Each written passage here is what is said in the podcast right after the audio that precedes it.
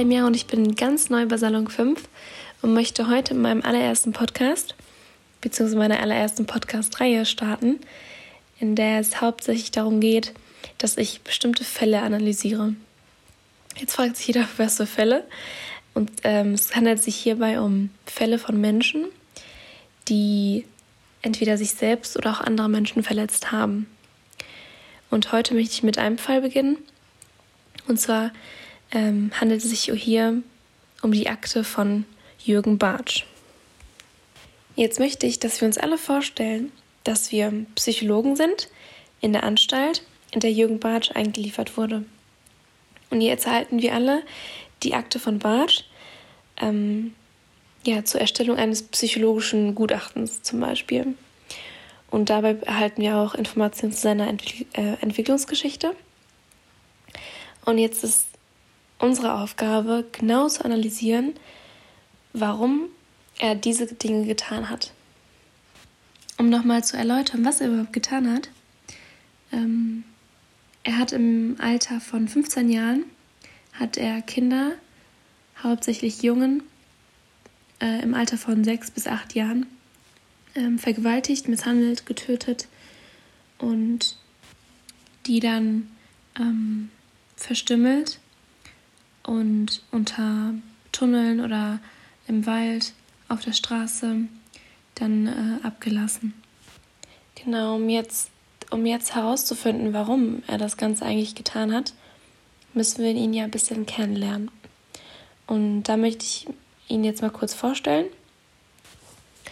Sein Name ist Jürgen Bartsch. Er ist im Jahr 1946 geboren, äh, also kurz nach dem, nach dem Krieg.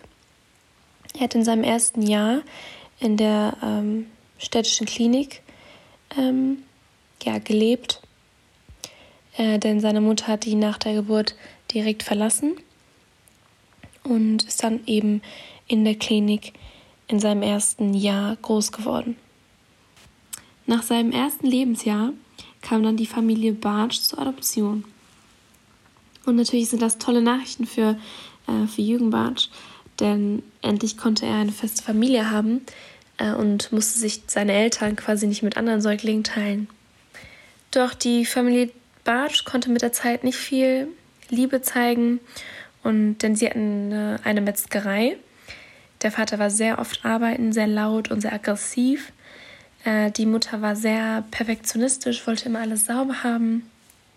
Ähm, der Jürgen Bartsch durfte nicht in saubere Zimmer rein. Äh, seine Fenster waren vergittert. Er war sehr isoliert. Äh, es kam kaum Tageslicht in sein Zimmer rein. Und er hatte sehr viel Angst vor seiner Mutter. Ähm, zum Beispiel durfte er, er musste sein Geschäft machen, ob er will oder nicht. Ähm, außerdem musste er äh, ununterbrochen seinem Vater während seiner Arbeit zu sehen. Und da er in, sein, in der Metzgerei arbeitet, ist es sehr aggressiv dort und ähm, man arbeitet sehr viel mit, mit Messern, mit ähm, sehr vielen gefährlichen Gegenständen und eben auch vielen Tieren, die man dann vor seinen Augen tötete. Später hat er dann eine Grundschule besucht und laut äh, äh, Zeugenaussagen wurde er dort auch schon äh, sehr stark äh, gemobbt und hat sich dann auch nicht wohlgefühlt, woraufhin dann seine Eltern ihn in ein Knabeninternat schickten. Im Knabeninternat Marienhausen ähm, war es sehr streng religiös. Die Jungen ähm, mussten um 7 Uhr aufstehen. Von 7 Uhr bis 11 Uhr ähm, gab es dann diese sogenannte Stillschweigestunden, ähm, wo niemand sprechen durfte.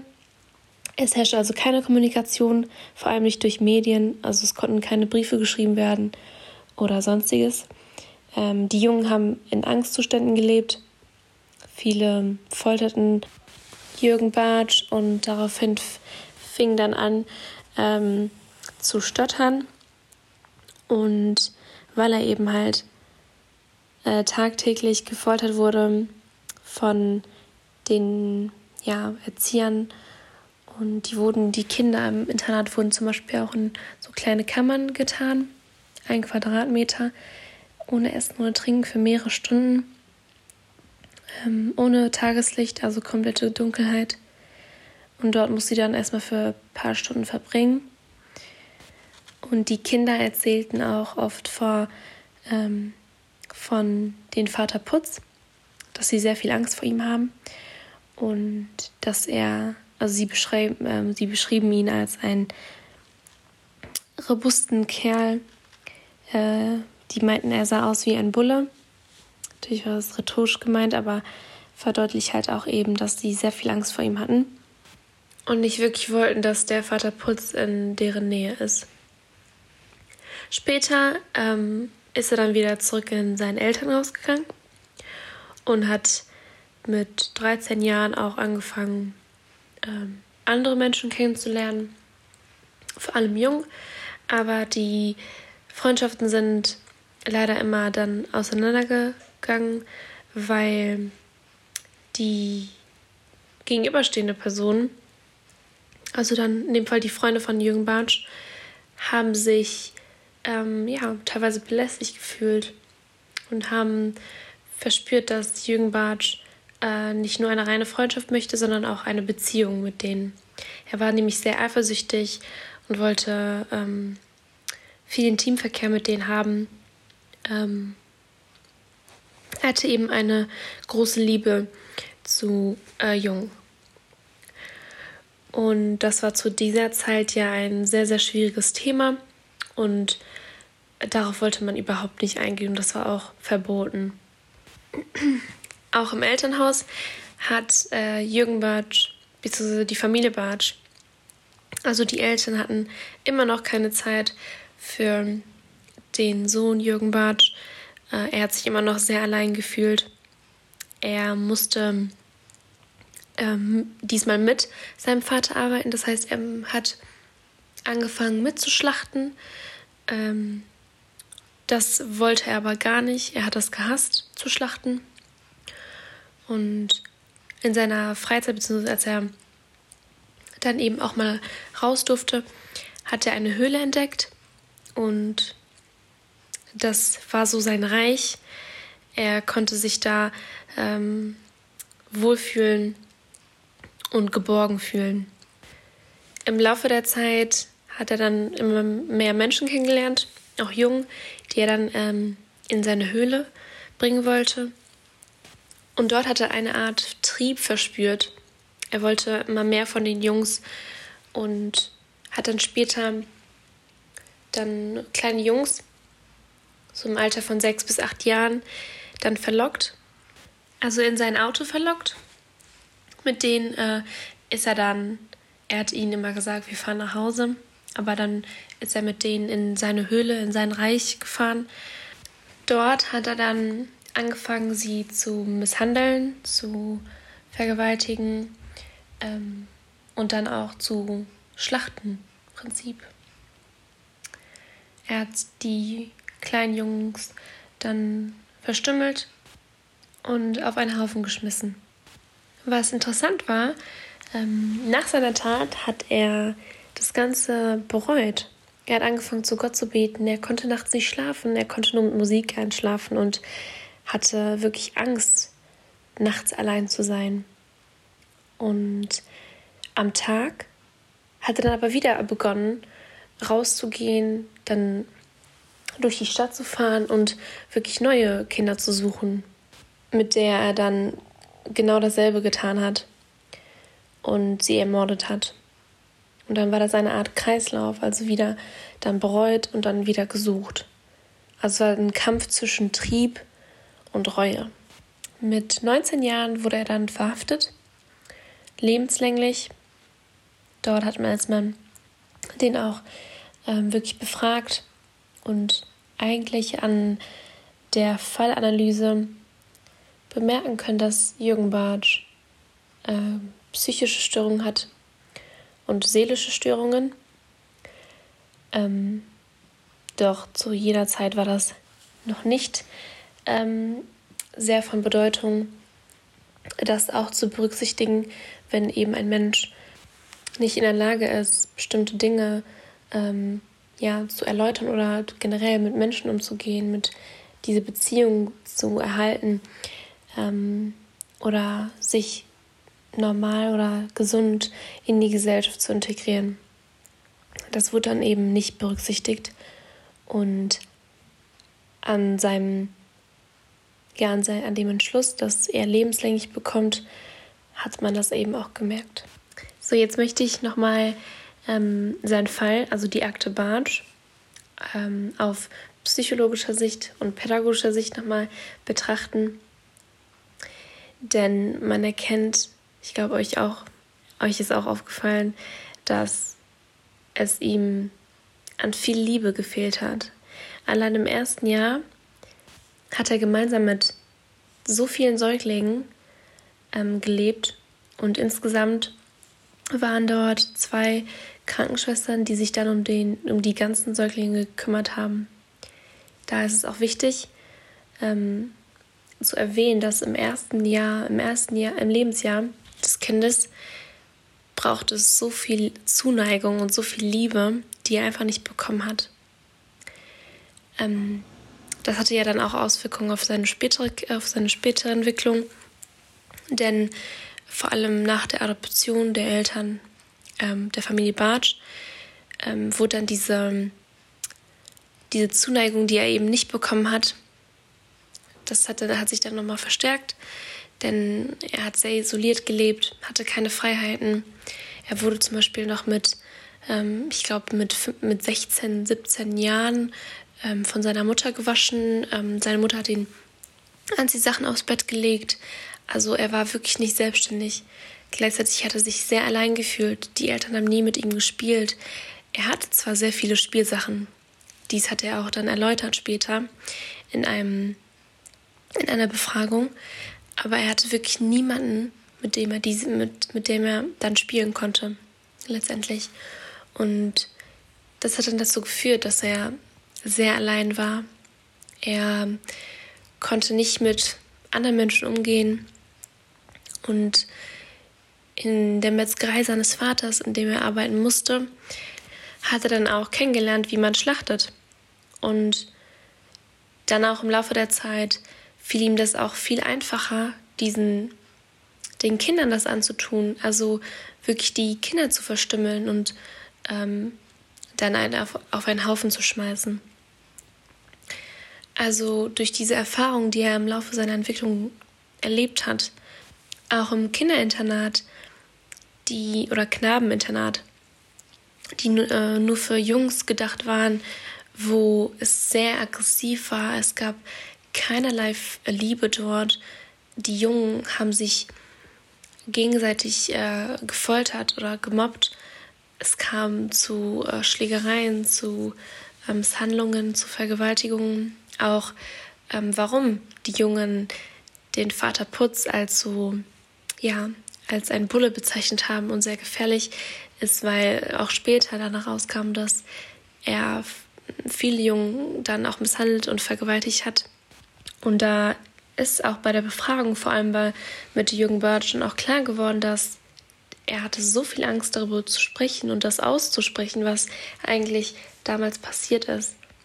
Und da erkennt man, wie viele Angstzustände ein Mensch überhaupt haben muss, ähm, bestimmte Dinge nicht mehr äußern zu können und die so stark zu verdrängen, dass man irgendwann auch ähm, ja in die Lage versetzt wird, dasselbe zu tun.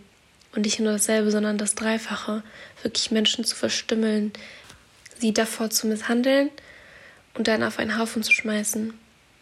Doch dann was sehr interessant war bei Jürgen Bartsch, ist, dass er wirklich nach seiner Tat immer wieder bereut hat. Er ist sogar selbst einmal zur Polizei gegangen und war kurz davor zu, ja, zu beichten, ähm, weil ihm das einfach so nah ans, an seine Emotionen ging. Also man erkennt auf jeden Fall, dass Jürgen Bartsch ein Mensch ist mit einem geschwächten Ich. Was ist gemeint mit dem Ich? Das ist die, ja, die Fähigkeit und Bereitschaft, mit Fremderwartungen und eigenen Bedürfnissen ähm, umzugehen, beziehungsweise sie so zu verarbeiten, dass am Ende ein selbstbestimmtes Rollenverhalten praktiziert werden kann, ähm, sodass eben ja, man gesund mit sich selbst und mit der Umwelt im Prinzip umgehen kann. Und das hatte er eben nicht. Er hatte äh, ein geschwächtes Ich, er, weil er eben viel verdrängen musste, äh, weil er in vielen Institutionen, selbst in der Schule, ob im Krankenhaus in seinem ersten Jahr ähm, oder halt in dem Knabeninternat oder auch zu Hause, ähm, ja, da hatte, er hat in diesen unterschiedlichen Institutionen eben sehr viel erlebt und ähm, ist als Mensch und als Persönlichkeit nicht wirklich angekommen. Er hat sich nirgendwo identifizieren können. Er hat sich nirgendwo geborgen gefühlt, außer in dieser Höhle. In seiner Persönlichkeitsentwicklung konnte er auch nie wirklich ähm, sich entfalten, Interessen finden, denn er begann schon mit 15 Jahren Kinder zu ermorden. Er war selbst ein Kind und hat Kinder ermordet. Ähm, später, äh, während der Befragung, hat man gemerkt, dass ähm, Jürgen Bartsch viele ironische Züge bei Ernsthaftigkeit äh, gezeigt hat. Also er konnte sein Verhalten wirklich nicht kontrollieren. Ähm, er war sehr offen ähm, und trotz seiner Situation und trotz seiner Lage, die er gerade dann ähm, erfahren musste, ähm, hat er mit sehr vielen, mit sehr starken Umgang, mit, der, äh, mit einer sehr starken Umgangssprache ähm, reagiert und sehr unkontrollierbar wirkte diese Sprache. Er war immer noch am Stottern und hat eben dann sehr offen und sehr, mit sehr vielen ja, sarkastischen Zügen die Beziehung zu seinen Eltern beschrieben.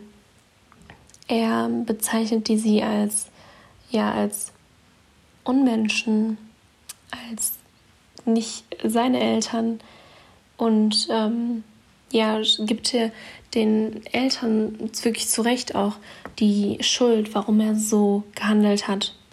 Ähm, wie auch gerade schon erwähnt, kam es dann zum Entschluss und man hat dann entschieden, dass Jürgen Bartsch in ein normales Gefängnis kommt mit, ja, mit Kriminellen, die bewusst zum Beispiel auch ähm, Menschen getötet haben, ohne dass sie zum Beispiel in der Kindheit ähm, ja, so schlimme Dinge erlebt haben wie jetzt Jürgen Bartsch.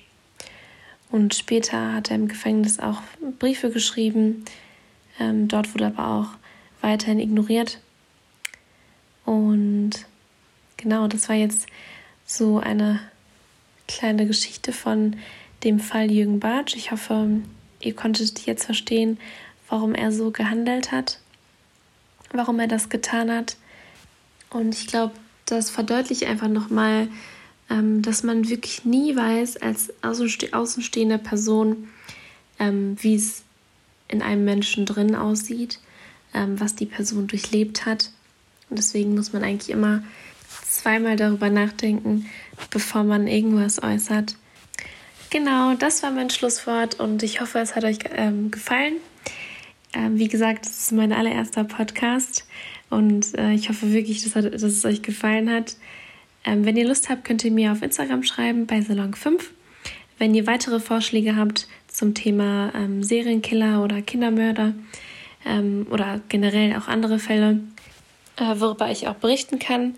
Und in dem Sinne wünsche ich euch einen schönen Tag und passt auf euch auf. Tschüss!